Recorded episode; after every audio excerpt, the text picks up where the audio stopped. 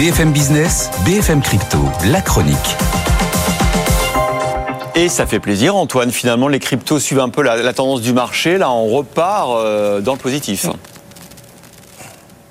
Oui, on est à l'unisson, effectivement, avec un Bitcoin largement au-delà des 38 000 dollars au plus haut depuis mai 2022. L'Ether, euh, bah, presque à 2100 dollars. Là, c'était un plus haut qui date depuis euh, mai de cette année. Et l'XRP est au-delà des 61 cents. Donc, effectivement, une tendance très positive à nouveau.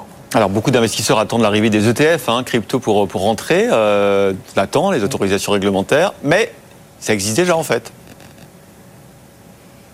Eh oui, l'ETF Bitcoin Stratégie de chez ProShares. On en est à 1,5 milliard de dollars sous gestion.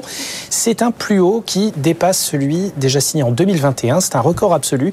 Et les volumes quotidiens moyens sont de 160 millions de dollars. Ça le place même dans le top 5 des produits du genre les plus traités aux États-Unis. C'est dire une performance impressionnante qui s'est accélérée ces dernières semaines, notamment grâce à la hausse de l'actif sous-jacent, le Bitcoin. Mais, mais, mais, vous allez me dire, ils ne sont pas encore autorisés, ces produits.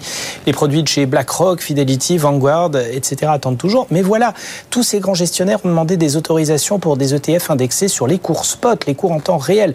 Le produit de ProShares, lui, se base sur les futurs, sur les contrats à terme à échéance eux-mêmes indexés sur le Bitcoin, l'investisseur bénéficie donc d'une barrière de sécurité. Il n'est pas directement exposé aux fluctuations de la monnaie, ce qui est entièrement différent. Et en plus, les futurs, les contrats à terme sont déjà entièrement régulés. Tout est supervisé par la bourse des options, la bourse de Chicago.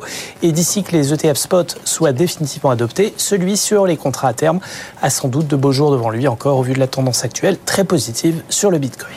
Merci Antoine.